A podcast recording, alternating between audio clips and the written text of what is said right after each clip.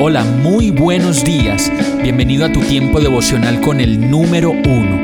Qué alegría saludarte con la certeza de que Dios está obrando en tu vida su perfecta y buena voluntad, ya sea porque estás aprendiendo de un momento difícil o porque estás disfrutando de su amor a plenitud con paz y tranquilidad.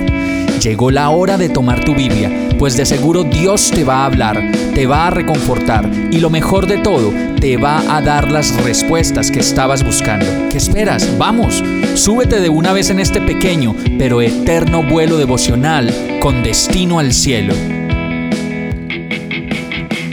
Y el mensaje de hoy se llama Ese es un soñador. Génesis 37, 18 dice, Cuando los hermanos de José lo vieron acercarse, lo reconocieron desde lejos. Mientras llegaba, tramaron un plan para matarlo. Aquí viene el soñador, dijeron. Y como es de frecuente ver personas a nuestro alrededor que cuando ven acercarse a alguien emprendedor, con ideas y de pronto con sueños de cambiar realidades de vida, de familia y de la sociedad, se burlan de ellos y cómicamente para ellos dicen, ahí viene ese soñador, qué tipo tan tonto o qué mujer tan ilusa. Y con frecuencia escuchamos este tipo de consideraciones que a la larga son tremendamente desconsideradas y faltas de compasión. Por eso debemos tener cuidado con ese tipo de juicios, pues cuando salen de nuestra boca no dejan de mostrar nuestra envidia y nuestra propia frustración, de pronto de ver que los otros sí hacen lo que nosotros claramente no hacemos ni vamos a hacer. Como lo podemos ver en este caso, los hermanos de José, llenos de envidia, al verlo de lejos comenzaron a planear qué hacer para matarlo y para acabar con todos los sueños que les había contado. Y así muchas personas solo buscan frustrar los planes de los demás y hacer zancadilla de manera deliberada, aprovechándose de su condición de cercanía, que a la larga resultan en amistades de alta traición.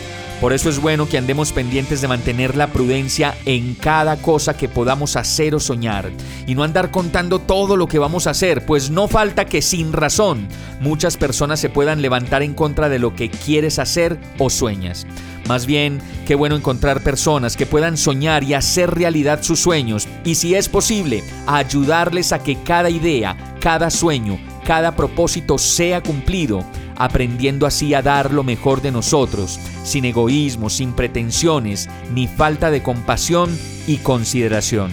Vamos a orar. Amado Dios, perdóname por las muchas ocasiones en que he criticado y demeritado los sueños y esfuerzos que los demás puedan hacer para salir adelante o para cambiar realidades de familia, de sí mismos y en el mayor de los casos de aquellos que desean hacer cambios por la sociedad. Enséñame a ver lo bueno, enséñame a bendecir, a pensar de manera optimista y bondadosa sobre lo que puedan hacer los demás y sobre las intenciones que ellos tengan para hacerlo. No me permitas suponer lo malo, pues cuando lo hago solo muestro la desconfianza y precariedad que habita en mí. Quiero que me enseñes en detalle la compasión y sobre todo a practicarla hasta las últimas consecuencias y todo esto te lo pido, agradecido, confiado y seguro de que tú estás haciendo lo mejor en mí, en el nombre de Jesús. Amén.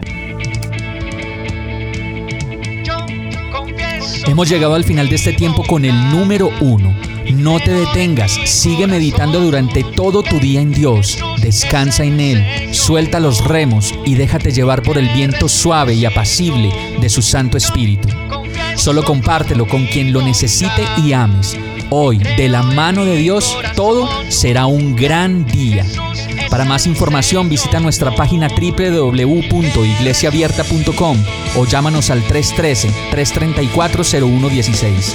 Oramos y rogamos para que cada día te enamores más de Dios y para que no pares de pasar todo tu tiempo con el número uno